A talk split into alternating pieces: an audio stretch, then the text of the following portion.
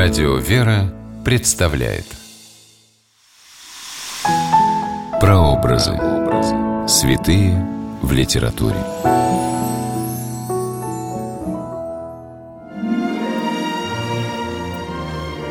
Самая терпеливая и мужественная из жен – женщина, которая достигла верха совершенства, благочестивая и богомудрая, жена щедролюбивая – такой видел свою мать святитель Григорий Богослов. Здравствуйте, с вами писатель Ольга Клюкина с программой «Прообразы. Святые в литературе». Сегодня мы говорим о праведной Нонне и творениях святителя Григория Богослова. Место действия – город Арианс в нынешней Турции. Время действия – IV век по Рождестве Христовом – творениях святителя Григория Богослова, которого за выдающиеся заслуги величают отцом церкви, встречается много восторженных и самых теплых слов о его матери, святой Нонне. Она была замужем за богатым владельцем земель вокруг городов Арианс и Назианс в Малой Азии, на территории современной Турции. Нонна, воспитанная родителями-христианами, очень переживала, что муж не разделял ее веры – и всеми силами старалась обратить его к истине.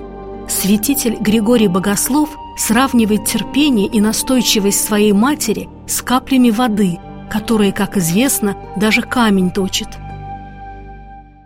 День и ночь преподала она к Богу в посте и со многими слезами просила у него даровать спасение супругу и при этом неутомимо действовала на мужа различными способами, упреками, убеждениями, услугами, а более всего своей жизнью и пламенной ревностью о благочестии.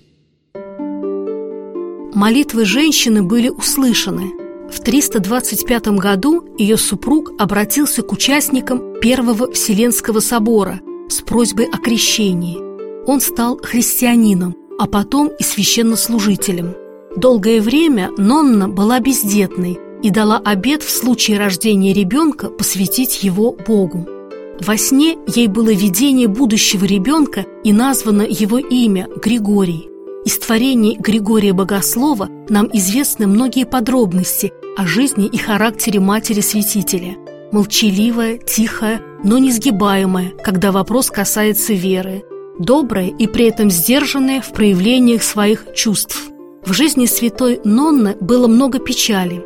В 368 году неожиданно умер ее младший сын Кисарий, молодой человек, подававший блистательные надежды.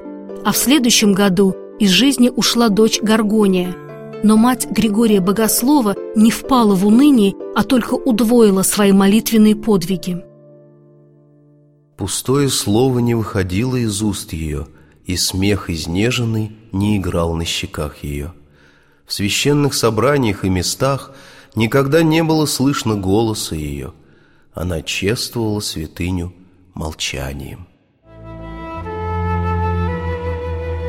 Муж Нонны был посвящен в епископа Назианского от названия местности, где они жили, а она стала диаконисой, верной помощницей мужа в церковных делах.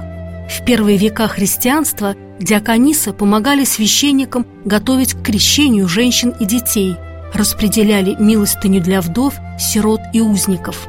Святитель Григорий Богослов восхищенно пишет о неустанных трудах своей матери на ниве благотворительности.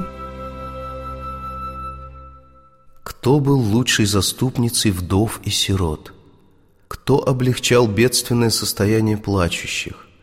Если бы позволили ей черпать из Атлантического или другого обширного моря, и того бы ей не достало.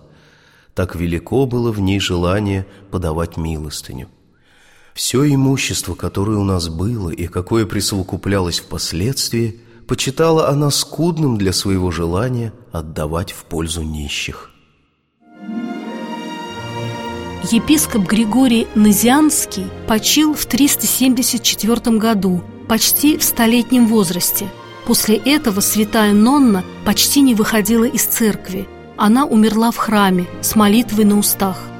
В своих творениях святитель Григорий Богослов часто обращается к памяти матери, надеясь, как он пишет, что ее пример будет поощрять других людей к жизни во Христе. С вами была Ольга Клюкина. До новых встреч в авторской программе «Прообразы. Святые в литературе».